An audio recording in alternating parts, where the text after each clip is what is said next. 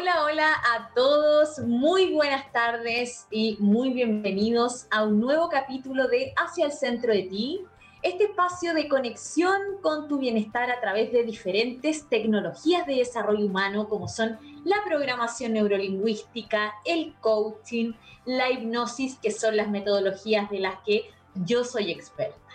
Desde ya los invito a todos ustedes a comunicarse con nosotros a través de las redes sociales y del WhatsApp que tenemos, ¿verdad Miguel? Hoy día me acompaña Miguel porque estamos desde, desde casita. Claro, claro. Eh, no soy panda, o cambió mucho la fisionomía de panda, o, ahí no sé. Pero claro, nuestro WhatsApp es el más 569 8728 9606. Ese es el WhatsApp donde usted puede mandar sus preguntas eh, y bueno, todo lo que, lo que conlleve, ¿no es cierto?, al programa. Así es. Hay un Instagram también, eh, el Instagram de la radio, que es el mismo que Twitter, arroba Radio. También se pueden comunicar con nosotros a través del Instagram, a través de Sapin TV, canal 131. Y yo siempre dejo disponibles también mis redes sociales profesionales. Instagram, en este, en este caso, arroba clau.rojascabrera, donde van a poder encontrar más información y van a poder indagar también más sobre estas tecnologías de desarrollo humano. Me pueden enviar sus preguntas, me pueden enviar sus comentarios. Yo estoy contestando toda la semana a todos los que me están escribiendo. Y quería recordarles esta cruzada que eh, estamos realizando en conjunto con varias personas y varios emprendedores la tómbola por la Vale para ayudar a la Vale eh, y apoyarla en los gastos médicos de su cirugía oncológica que tiene. Así que los invito a visitar el Instagram arroba tómbola por la Vale y ahí van a poder encontrar, bueno, de qué manera pueden aportar. Eh, el numerito para la tómbola vale solamente 5 mil pesos y hay hay premios increíbles, de verdad que hay muchos emprendedores que nos han aportado con premios increíbles para todos los gustos, para hombres, para mujeres, para niños, etcétera. Así que ahí pueden ver en el Instagram toda la información, arroba tómbola por la Vale. Y aprovecho de mandarle un saludo, un abrazo grande y lleno de energía a la Vale, que mañana ya le dan eh, resultados de la biopsia después de su cirugía. Así que mandándole ahí mucho amor para que salga todo bien. Tenemos la fe que así va a ser. Así que a todos ahí los invito a conectarse a arroba tómbola por la Val. Y bueno, ya entrando en materia derechamente, en este capítulo les quiero hablar, quiero que sigamos indagando en la importancia del lenguaje cuando hablamos de, por ejemplo, un proceso de coaching o de programación neurolingüística, que es lo que yo realizo con, eh, de manera individual con pacientes o clientes, sin embargo, también esto podemos aplicarlo en nuestra vida cotidiana. Yo no sé si ustedes han escuchado por ahí una frase que dice, el lenguaje crea realidad. Esa es una de las primeras frases que yo aprendí cuando estudié tanto programación neurolingüística como coaching.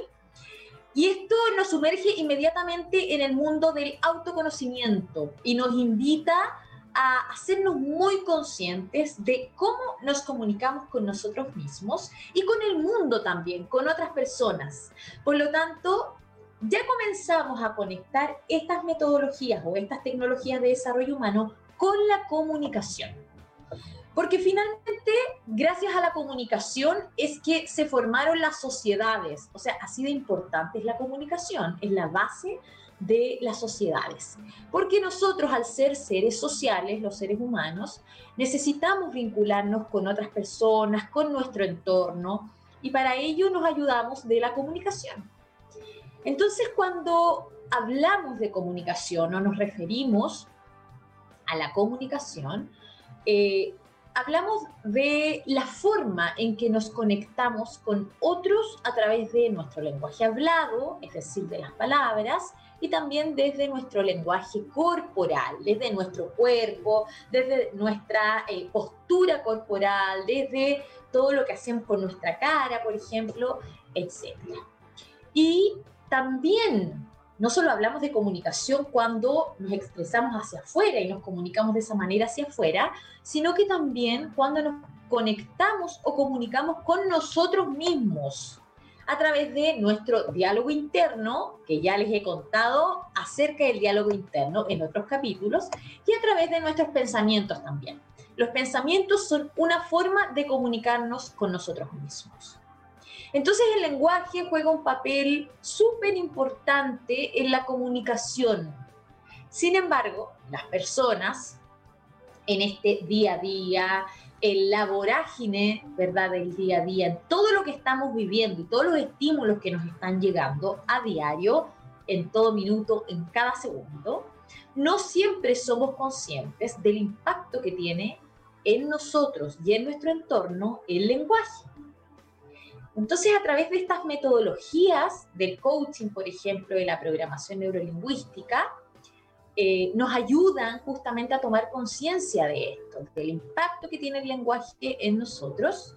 Y eh, una de las bases de estas metodologías y que involucra al lenguaje son las preguntas.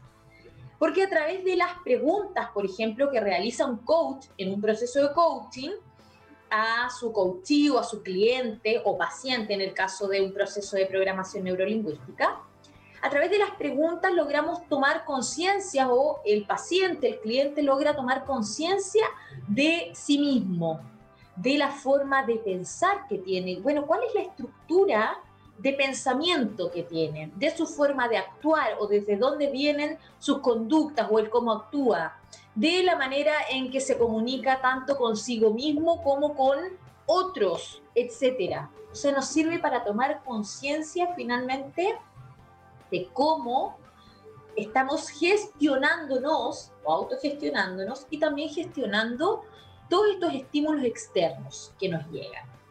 Y también podemos llevar esto a nuestra vida cotidiana, porque siempre estamos comunicándonos con nosotros, siempre nos estamos diciendo algo a través de un diálogo interno, por ejemplo, de ese, como yo les dije en otro capítulo, ese pepe grillo que tenemos todos, que algo nos dice o a través de nuestros pensamientos. Sin embargo, no siempre somos conscientes de qué nos estamos diciendo. Y ahí hay un punto súper importante, porque siempre, siempre, siempre estamos pensando. Y eso es lo que nos distingue, de hecho, de los eh, otros animales, porque nosotros somos animales, pero racionales, ¿verdad? Y eso es lo que nos distingue de los demás animales, que tenemos esta capacidad de pensar, de reflexionar y siempre estamos pensando pero no siempre somos conscientes de qué estamos pensando. Entonces, el identificar eso es el primer paso para entender también y saber cómo me comunico conmigo mismo, para hacerme consciente de qué me estoy diciendo. Entonces, pregúntense ustedes en este momento, los que están escuchando el programa, eso que yo me digo o eso que pienso, a lo mejor ese pensamiento recurrente que estoy teniendo todas las mañanas o todas las tardes o cuando me conecto a mi trabajo, etcétera, ¿es útil o me ayuda a lograr mis objetivos y estar en bienestar? ¿O en realidad no es tan útil? No me está ayudando a estar bien, a estar feliz, a estar contenta o contento, etcétera. Esa toma de conciencia de ese lenguaje o de esa forma de comunicarme conmigo, me va a ayudar a entender la frase el lenguaje crea realidad. Porque básicamente lo que sucede en nuestro cerebro cuando nos comunicamos con nosotros y con otros es que eso que nos decimos, nuestra mente comienza a vivirlo como una realidad. Por lo tanto, nuestra mente comienza a crear o a pasarse una película por decirlo de un modo muy cotidiano, de eso que me estoy diciendo o de eso que estoy pensando. Y empieza a vivir esa película mentalmente, lo cual me genera sensaciones o emociones que son reales, que las siento en este momento y desde ahí entonces actúo. Entonces yo los invito a todos ustedes y Miguel, ahí te invito a ti también, a que hagan memoria, por ejemplo, de qué fue lo primero que pensaron hoy día en la mañana apenas abrieron los ojos. ¿Qué fue, fue lo primero que pensaron? O lo primero que se dijeron a sí mismos. Y hagan memoria, ¿qué fue eso? Imaginemos, y acá les voy a poner un ejemplo para poder llevar esto a la cotidianeidad, ¿verdad? Imaginemos que yo lo primero que me dije hoy día en la mañana, cuando abrí los ojos y me desperté, o el primer pensamiento que tuve, fue, hoy tengo una presentación importante en el trabajo y no quiero estar nerviosa. Eso fue lo primero que pensé. Entonces mi mente, que capta eso y que mi mente es muy inteligente y tiene un gran potencial, como la mente de todos nosotros, sin embargo, hay algo que la mente no hace, que es reconocer el no. La palabra no o este constructo no, la mente no es capaz de comprenderla. Por lo que simplemente cuando yo pienso algo y va ahí esa palabra no, como la mente no la reconoce, lo que hace es obviarla. Por lo tanto, la saca. Entonces, en esa frase que yo me dije en la mañana, hoy día tengo una presentación importante en el trabajo y no quiero estar nerviosa, la mente o mi mente no reconoce la palabra no, por lo tanto se queda con la frase, hoy tengo una presentación importante en el trabajo y quiero estar nerviosa. Porque el no no lo reconoce, entonces lo obvia, lo saca. Y empieza mi mente a pasarse esa película y a vivirla como una realidad. Hoy tengo la presentación importante en el trabajo y quiero estar nerviosa. Entonces empiezo a visualizarme en esa situación, en la presentación, nerviosa, y esos nervios me llevan, por ejemplo, a no contestar las preguntas que me hacen, se me olvida la información que había preparado, que había estudiado, comienzo a dudar, etcétera. Y todo ese rollo que me estoy pasando mentalmente, en la realidad, en el momento, me provoca emociones. Y si yo me estoy imaginando, me estoy pasando ese rollo donde dudo, se me olvidan las cosas, me hacen preguntas y no sé cómo contestarlas, por supuesto que me va a provocar emociones que no van a ser muy útiles.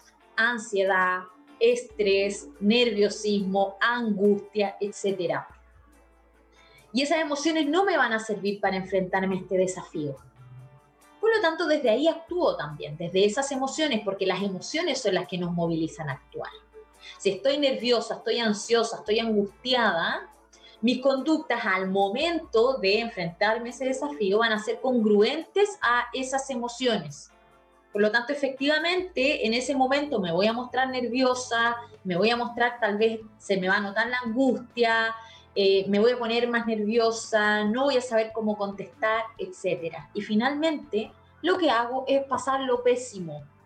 O sea, de verdad, el resultado que tengo es pasar lo pésimo y me castigo además por ese resultado. Entonces, ahí está la importancia de tomar conciencia de la forma en que nos comunicamos. Imagínense que esto parte desde un pensamiento que tuve en la mañana, desde lo primero que me dije en la mañana. Y eso es lenguaje. Y eso genera, ¿verdad? Todo un proceso interno en mí. Entonces, ¿qué tenemos que hacer en estos casos para poder cambiar, bueno, este lenguaje que es poco útil, que me lleva a este proceso interno que no me lleva a los resultados que yo quiero o a buenos resultados? Entonces lo que tengo que hacer es enfocar ese lenguaje en positivo. Y eso no significa que yo piense puras cosas buenas, que me diga cosas positivas, que me dé ánimo. Cuando hablamos de positivo, ¿verdad? Pensamos que significa eso. No, sino que enfocarnos en positivo significa, o por lo menos desde estas metodologías del coaching, de la programación neurolingüística sobre todo, significa pensar frente a una situación determinada, pensar lo que yo sí quiero lograr de esa situación o cómo sí me quiero sentir en esa situación, versus pensar lo que yo quiero evitar de una situación o cómo no me quiero sentir en una situación. ¿Sí? Me explico ahí, Miguel, tú que estás, te veo ahí escuchándome atentamente. Y que puede ser tal vez la voz de, del pueblo que nos está escuchando también. No, no, totalmente de acuerdo, totalmente de acuerdo. De hecho, sí, también tengo un poco de, conocimiento sobre, sobre eso del no, de, la mente que no lo procesa. Sí, sí, sí, sí, He, escuchado eso y bueno, también hay que, hay que aplicarlo de, una mejor manera también. Porque no es fácil, ¿ah? uno siempre se queda con el no generalmente, ¿eh? o, lo, o, lo, dice eh, de manera automática. Estamos muy automatizados en, en, alguno, en algún sentido, así que cuesta, cuesta sacar el no. Y, además que generalmente no es una frase eslogan socialmente, ¿ah? hablando. Siempre es como lo negativo, generalmente se resalta lo negativo antes que, que, lo, que lo positivo. Y eso, eso cuesta. Así es, es muy automático, tú tienes toda la razón, Miguel, es muy automático porque, eh, y que tiene que ver con este foco esta visión de hacia dónde nosotros enfocamos nuestra mentalidad. Eh, estar el no, de hecho, si tú vas a situaciones o al lenguaje cotidiano, si le ofreces, eh, por ejemplo, alguien llega a tu casa y le ofreces algo para tomar, es muy recurrente que le digan, no quieres un café, no quieres un vaso de agua. O sea, utilizamos esta palabra no que está orientada. Pues, más, eh, recupera la, la interrupción. Por ejemplo, una frase tan típica como ¿cómo estás? Una pregunta. ¿Cómo estás? Y siempre le responden, no estoy bien, no estoy bien. No estoy bien. Claro, no estoy bien, estoy súper bien, pero empezaron con un no. Así es. Ojo, también. Así es, o sea, está muy integrado y lo utilizamos de manera muy inconsciente también. Sin embargo, nuestra mente reacciona a todo eso. Entonces, cuando nosotros decimos, pero bueno, si yo dije que, o sea, yo me dije, no quiero sentirme nerviosa pero mi mente suprime ese no, no lo reconoce, así actúa nuestra mente. Entonces queda, bueno, como si quiero estar nerviosa. Entonces para cambiar de alguna manera eso a ponerlo en un foco, en positivo, lo primero que tengo que hacer es preguntarme frente, bueno, a alguna situación que voy a vivir. ¿Qué es lo que quiero lograr de esta situación? ¿O cómo me quiero sentir en esta situación? Esas preguntas me van a conectar inmediatamente con cómo sí quiero estar, ¿sí? O sea, con ese foco en lo positivo y no en lo que quiero evitar o en cómo no me quiero sentir. Si yo me digo, por ejemplo, pienso en la mañana, mi primer pensamiento hubiese sido, quiero estar tranquila en la presentación, mi mente va a comenzar a pasarse esa película, ¿verdad? Y va a empezar a vivirla como una realidad. Por lo tanto, ¿Cómo me voy a ver? Confiada frente a la audiencia, me voy a estar pasando ahí la película de que estoy confiada, de que me estoy expresando claramente, de que estoy respondiendo a todas las preguntas que me hacen, de que me di a entender de la mejor manera. Y voy a quedar también con una sensación de que logré mi resultado y de que hice todo lo que podía hacer. Y eso me lleva, por cierto, al bienestar. Entonces, eh, estos dos resultados que son opuestamente diferentes, vemos que la raíz de ello está en la manera en que cada uno de nosotros quiere contarse a sí mismo la historia. Y esta es una de las herramientas que los van a ayudar a todos ahí los que están escuchando a generar un cambio en su forma de pensar, que es un cambio real y que es consistente en el tiempo además.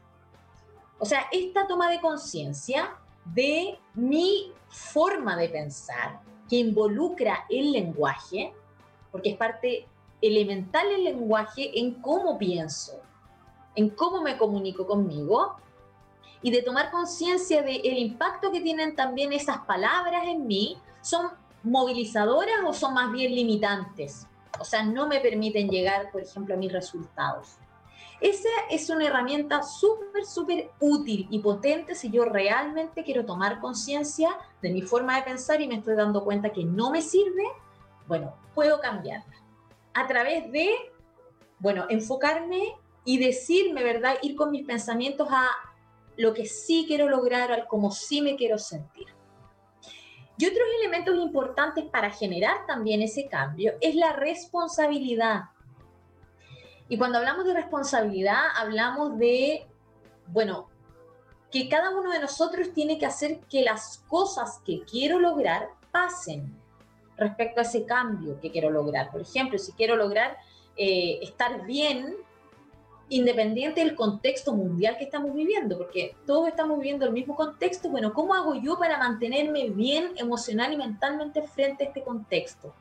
Es importante que vaya a revisar cuáles son los pensamientos que tengo ahí integrados, que me están dando vuelta día a día, o el primer pensamiento con el que me levanto en la mañana, o cuál es el diálogo interno que estoy teniendo constantemente. Eso inmediatamente me va a dar luces eh, o voy a poder explicarme de dónde viene esta sensación, por ejemplo, de angustia, si estoy sintiendo angustias, de tristeza, de rabia, de lo que sea que me provoca este contexto.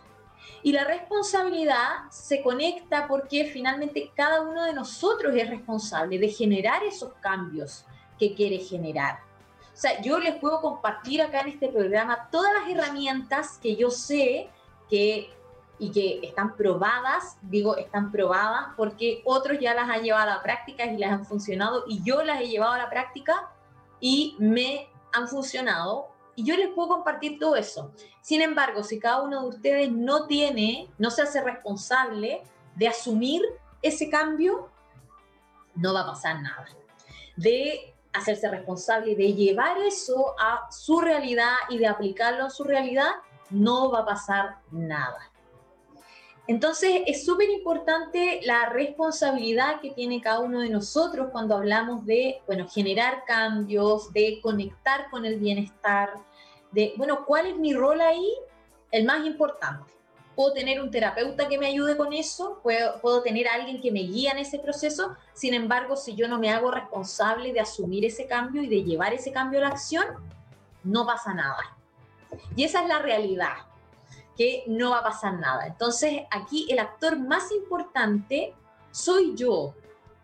Cuando yo digo, bueno, quiero cambiar, quiero empezar a sentirme bien, a sentirme mejor, independiente de lo que pasa afuera, que no lo puedo cambiar, hay algo que sí siempre puedo cambiar y mejorar, que soy yo la forma en que estoy pensando, la forma en que estoy gestionando mis emociones, la forma en que estoy actuando frente a situaciones que veo que tal vez me están afectando o no.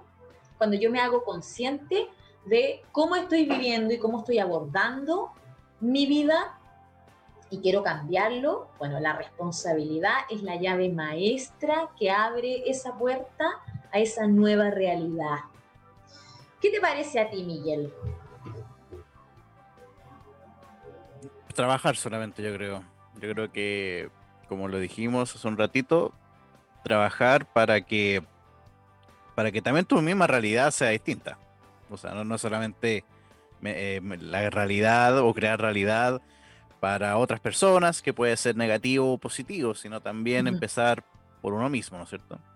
Así es, así es. Sí, bueno, de esto, que esto es una pincelada, pero es súper importante porque así también eh, les voy compartiendo capítulo a capítulo diferentes herramientas y voy profundizando también en estas mismas herramientas para que ustedes apliquen en su día a día. Pero en el segundo bloque que se viene en uno, voy a tener un tremendo invitado donde vamos a seguir conversando de esto y vamos a poder entregarles también más tips, más herramientas de cómo focalizarlo y cómo aplicarlo en sus vidas. Así que no se muevan, no se despeguen, que en unos minutos volvemos con más hacia el centro de ti. Hola, hola, bienvenidos a todos de vuelta a este segundo bloque de Hacia el centro de ti. Y ya pueden ver los que nos están ahí viendo por streaming, que estoy aquí con un invitado, un colega, actor y también coach eh, terapéutico, en este caso, Francisco López. Muy bienvenido, Francisco. ¿Cómo estás? Bien, Claudita, ¿cómo estás tú? Muy bien, muchas gracias. gracias, bueno, gracias por, la invitación. Por la invitación, muchas gracias por aceptar la invitación. Sí, muy bueno. qué bueno. Es bueno tener espacios para hablar de estos temas. Sí, qué rico, ¿cierto? Además que me imagino que no, no muchos tal vez conocen esta otra faceta tuya, eh, del coaching, de coach, de la terapia. Entonces, bueno, ahí yo te voy a pedir que le cuentes a todos nuestros auditores a qué te dedicas, además de esta, esta área, ¿verdad?, que tiene que ver con la actuación. Sí, bueno, hace tres años que, que me dedico a hacer terapias de contención eh, con Hoponopono.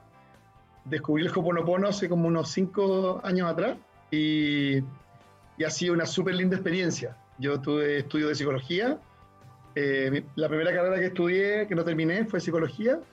Eh, siempre, tuve, siempre, tuve, ese, ese como, como, como ánimo y ganas de, de poder ayudar, de poder acompañar a personas y mi vocación iba más por el lado artístico, por el lado más comercial también, estudié publicidad después, hice un, un magíster en comunicación y siempre dejé como esa área media, media escondida. Y, y el Hoponopono me, me, hizo que apareciera y, y, me lancé a los leones con, con terapias, con horas, con consultas y, y ha funcionado súper, súper bien. Súper, hace cinco años ya que volvió un poco a ti esta, este mundo de, de, la terapia, de ayudar a otros. Y para los que no conocen, de los que nos están escuchando, porque yo cuando conversamos te dije, sí, algo conozco del Hoponopono, pero tampoco en a cabalidad. Entonces, la gente que no conoce a nadie, ¿qué podrías contarnos respecto a qué es, para qué sirve, cómo se utiliza en manera, de manera simple?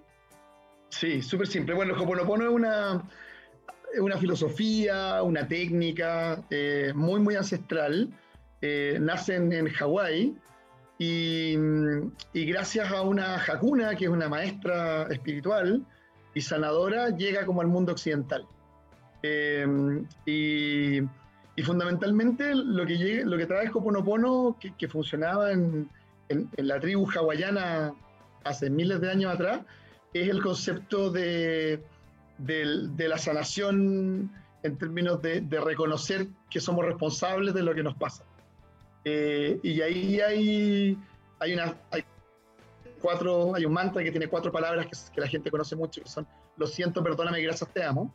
Eh, y en ese mantra, de alguna manera, está reflejada la responsabilidad que uno tiene con respecto a lo que les pasa al resto. Entonces, eh, en, en Hawái eh, lo que se usaba a nivel, a, a, nivel comunitario, digamos, era reunirse y conversar. ¿Qué, qué estamos haciendo para que, qué, qué, qué, de lo que hago o dejo de hacer le puede influir al otro, ¿no, ¿No es cierto? ¿Cómo podemos evitar conflictos? Era, era, muy inteligente en ese sentido. Se anticipaban los conflictos a, a, buscar la sanación. Y, y, bueno, y cuando esto se, se oxidiza y se abre un poquito eh, al mundo, eh, lo hace esta, esta Hakuna, que está, está, como sacerdotisa, esta maestra, y, y, lo que hace ella es que eh, de alguna forma da a conocer que el Hoponopono también es un tema individual, no solamente un tema grupal y, grupal. y colectivo. Y ahí aparece entonces el tema de la sanación personal y el tema de usar el Hoponopono como, como un elemento personal. Y tiene varias, varios elementos que son bien interesantes, así que no sé si después quiere que lo vayamos comentando dentro del, del programa, pero tiene que ver con eso, con, con el, el, sanar de alguna manera, y con esto termino esta primera idea, es como que uno construye desde las memorias, y que por lo tanto si uno tiene memorias sanas, eh, va a construir una vida sana, si uno tiene memorias un poquito más dañadas, eh, va a construir experiencias más dolorosas, y que en la medida que yo sea capaz de sanar mis memorias y de donde construyo, eh, voy a ser más feliz. Perfecto, qué, qué linda filosofía pero además porque podría quedarse en esto súper místico, muy holístico tal vez, pero ahí tú dijiste un concepto súper eh, importante y que se conecta con el coaching que yo estuve justamente comentándoles en el bloque anterior, que tiene que ver con la responsabilidad. Uh -huh. Con esta responsabilidad de que, bueno, me hago cargo de que las cosas pasen y lo que yo hago también impacta a otros, o sea, este impacto sistémico que hay con mis conductas, con mis pensamientos, etcétera. Sí, tal cual.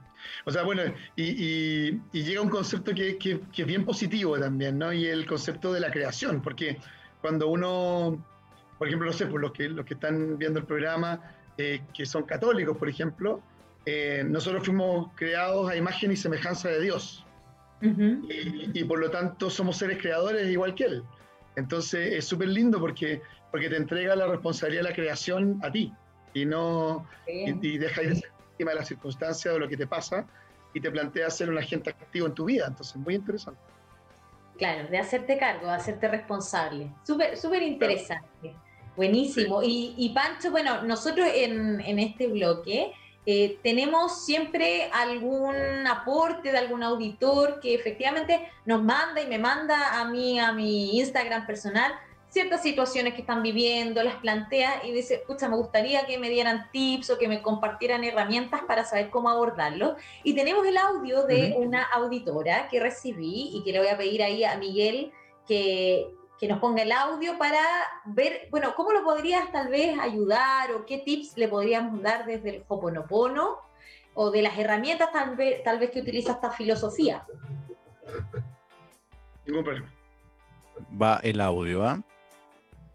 Hola Clau, mira, mi problema es que eh, todavía no doy mi examen de título. Eh, Porque hace años que no se que- escucha. Estamos en vivo y en directo, entonces. Sí, exactamente. Estas cosas pasan. Sí, vamos a arreglar inmediatamente lo del audio. Yo estoy aquí con mi café, porque esto es como estar en en- ese- en el café conversando. ¿Qué es lo que me puede ayudar a, a Así de distendido ya es trabajar desde la casa. Es muy para Y hacer lo que te gusta, además, eso es importante. Más que nada, Sí, entretenido. no sé si Sí. eh, Lo, lo chistoso es que el audio, se- ¿por qué no lo escuchamos acá? No, no se escucha el audio. este- paso.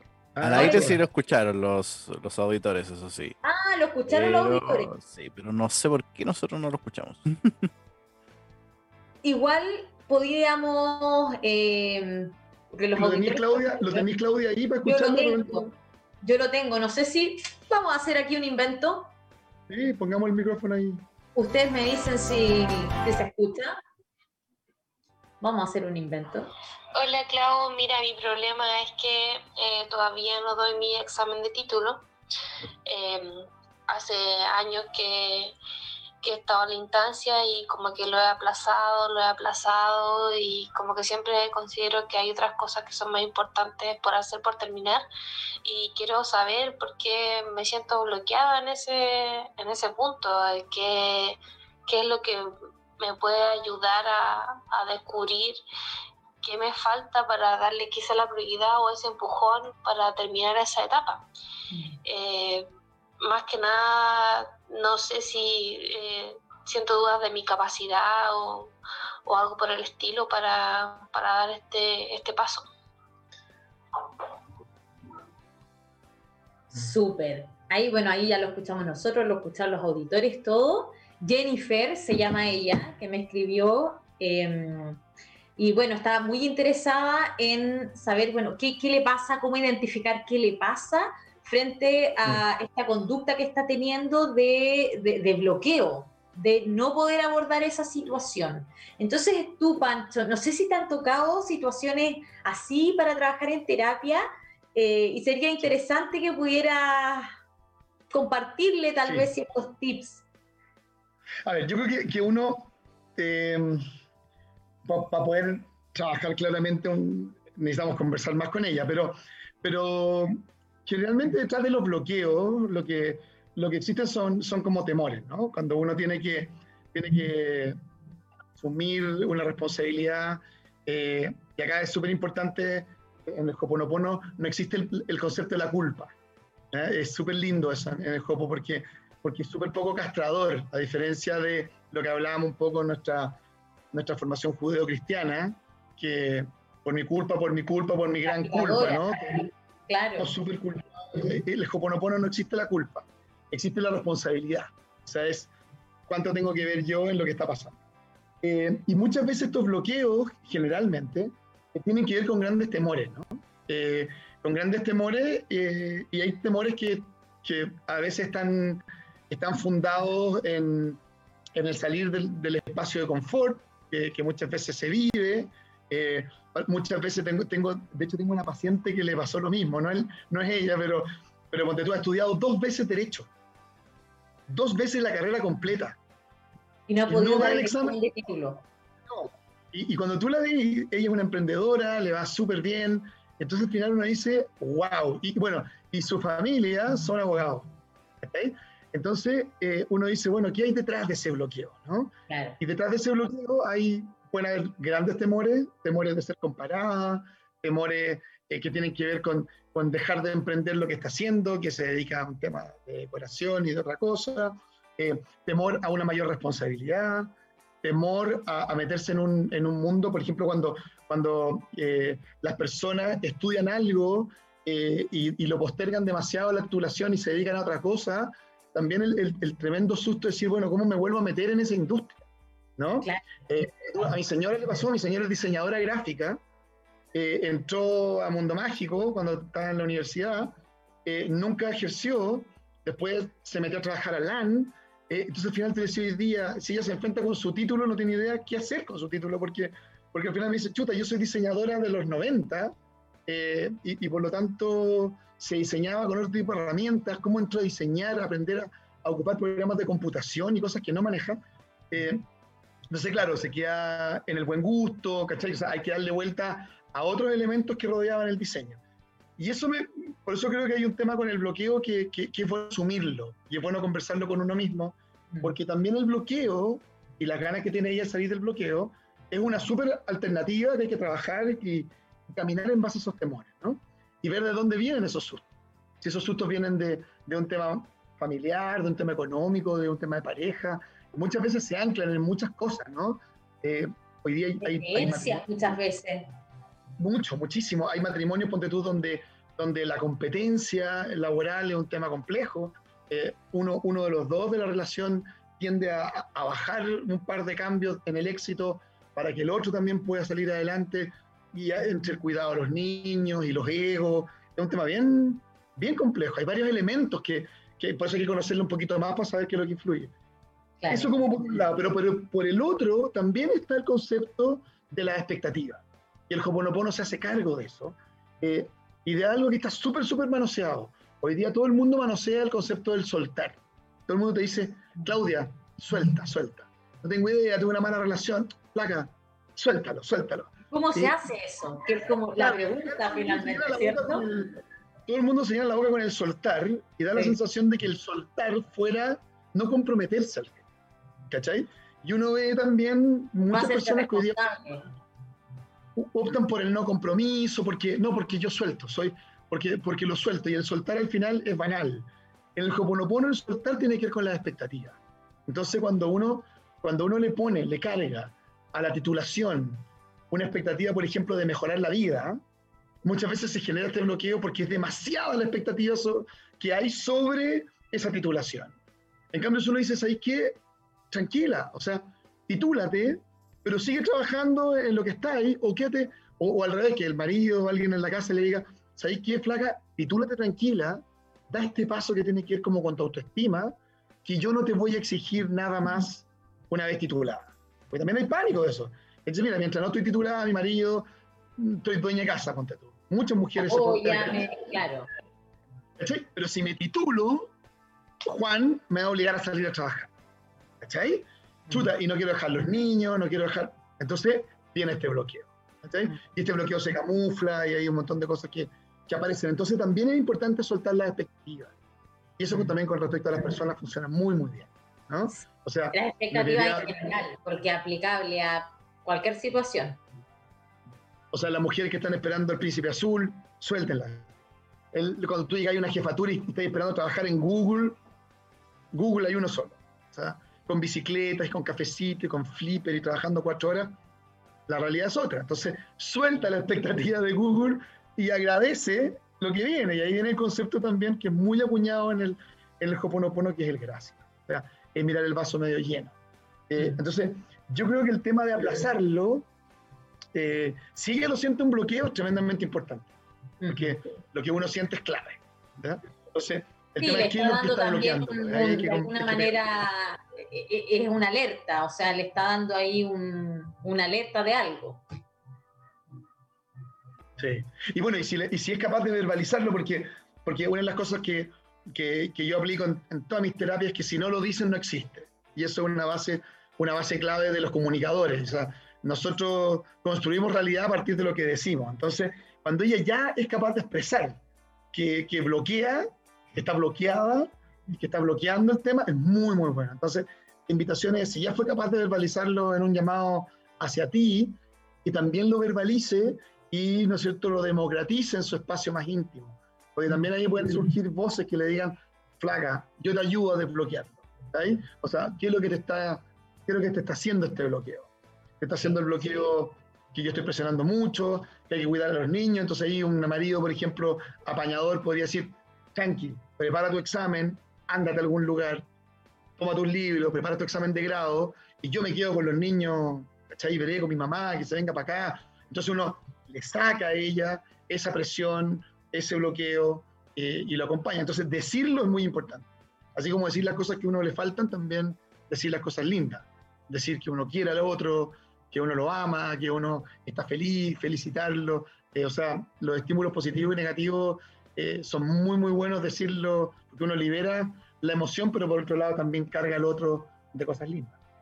Sí, absolutamente. Eso, eso es decirlo, y bueno, yo estaba ahí hablando en el primer bloque de las, las palabras o el lenguaje crea realidad, porque efectivamente al, al, yo poder expresarlo afuera, porque lo puedo tener acá, lo puedo tener acá muy internalizado, muy, pero cuando ya lo saco, lo expreso con otro o conmigo, incluso el escucharme decirlo hacia afuera ya me puede dar otra mirada o me pueden dar otras alternativas de cómo abordar eso.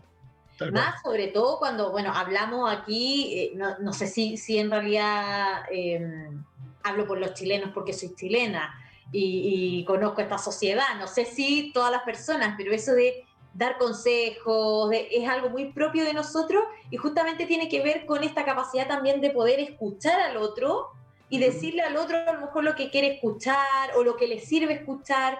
Entonces en ese expresar también podemos encontrar una gran riqueza que nos puede ayudar a ese bloqueo, por ejemplo, que nos cuenta ahí la auditora a mirar esta situación desde otro punto de vista, a poder identificar de dónde viene ese bloqueo justamente, es alguna creencia, es alguna expectativa que tengo muy elevada, es una presión que estoy sintiendo de algo, es que no quiero salir de la zona de confort.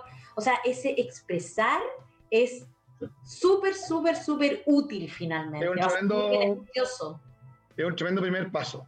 Mm. abrir la puerta y sacar la pata para afuera. Decirlo. Absolutamente. Ahora hay que, hay que caminarlo para encontrar las verdaderas razones también. Hay mucha. Ahí el, ego a veces juega, juega malas pasadas en este, en este campo. Ego. No es muy buen amigo de, de, cuando hablamos, por ejemplo, de un trabajo de autoconocimiento, de escucharnos, eh, el ego ahí viene de repente a, boicotearnos o no nos permite. el ego nos defiende siempre. Mm. El problema es que a veces deja la cagada, entonces hay que saber, identificarlo cuando, cuando el ego entra en escena y, y, destruye todo lo que hay alrededor con tal de salir, de salir uno ileso, ¿no? Y al final a veces sale más dañado. Sí, y, y muchas veces también por el mismo ego eh, no somos capaces de expresar esto que nos está pasando, de verbalizarlo con otros, por ejemplo, de pedir ayuda, de verdad decir, agachar el moño y decir, necesito apoyo en esto, no puedo sola, no puedo solo. El ego de repente ahí también no, nos frena a hacer eso. Por esto de, de, sentirnos o de querer estar siempre bien o mostrarse bien, de que yo soy super power y me las puedo todas y soy a todo terreno. Y no es real, somos seres humanos. Y por eso es importante construir memorias sanas, porque al final, si este programa lo están viendo, por ejemplo, papás primerizos, eh, es súper importante eh, que, que, los hombres sí lloran, que, que, los papás pueden pedir ayuda. Claro, o sea, nuestros, hijos, ¿ah? nuestros hijos van a aprender mucho más que de lo que decimos, de lo que hacemos y de lo que ven. Ellos van a construir su memoria a partir de las experiencias que tengan con sus padres. Entonces, es muy, muy importante para los abuelos, para, para las personas que están alrededor de los niños, formándolos, que sepan demostrar emociones. Es un primer paso para que para que los niños después se acostumbren a poder decir lo que sienten.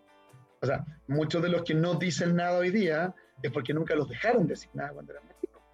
Y, y, ahí está el fruto de una, de una generación un poco castrada también, ¿no?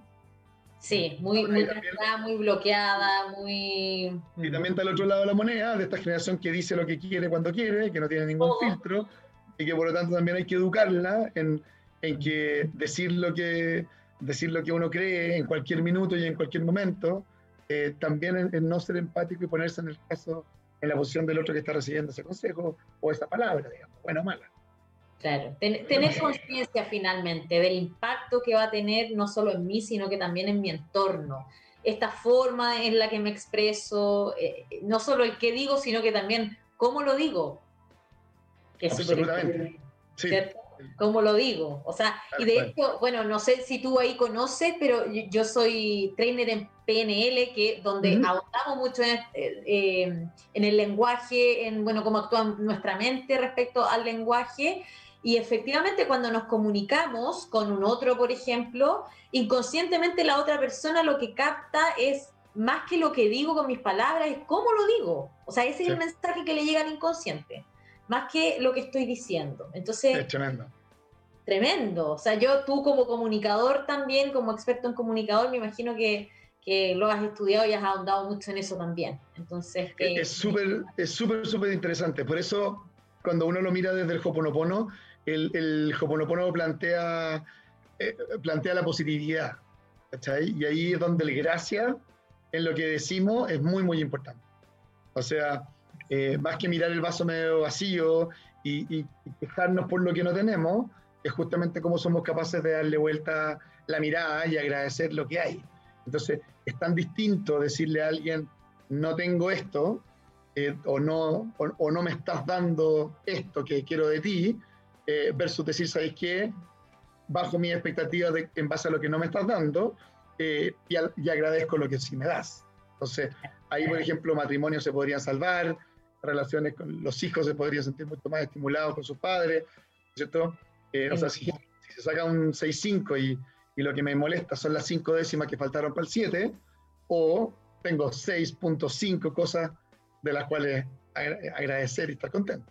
Sí, que, que qué buen, porque aunque tú no lo creas, ya llegamos al final del programa, así de rápido, pero qué tremendo cierre con eso, con, con mirar este vaso medio lleno y no medio vacío, o sea, cambiar nuestra perspectiva, cambiar nuestro foco, que nos ayuda finalmente, o sea, que el tomar conciencia en eso nos va a ayudar a conectar con el bienestar también. Así que, qué interesante, Francisco, yo desde ya te voy a dejar invitado para otro capítulo, porque cuando quieras. Súper interesante esto del Hoponopono también, cómo lo podemos aplicar en la vida cotidiana. Y te voy a invitar a que si quieres aquí compartir tus redes sociales para que eh, puedan también indagar más los auditores en lo que haces. Sí, en Facebook y en Instagram, eh, el mismo Pancho López Amenábar, porque hay muchos Pancho López. Desde la Revolución Mexicana que hay un Pancho López famoso. Así que hay demasiados Pancho López en la vida, así que Pancho López Amenábar, Amenábar es mi segundo apellido, y ahí me pueden encontrar en Instagram, en Facebook, y, feliz de compartir, y las personas que quieran una sesión de terapia, lo necesitan, abierto también ahí. Estamos mostrando su Instagram al aire, así que ahí están viendo. Estamos mostrando entonces también el Instagram de, de Pancho. Fácil Pancho López Amenábar, se pueden comunicar con él directamente al Instagram. Yo desde ya te agradezco para ir cerrando este espacio. Nos estaremos conectando nuevamente. Espero que a todos los auditores que nos estuvieron escuchando y viendo les haya sido de gran utilidad todo lo que compartimos el día de hoy. Y por mi parte también los dejo invitados a que indaguen si quieren saber más de estas tecnologías de desarrollo humano, PNL, coaching, hipnosis, que vayan a mi Instagram arroba clau.rojas, ahí ya tienen un montón de material entre lo mío, entre lo de Pancho.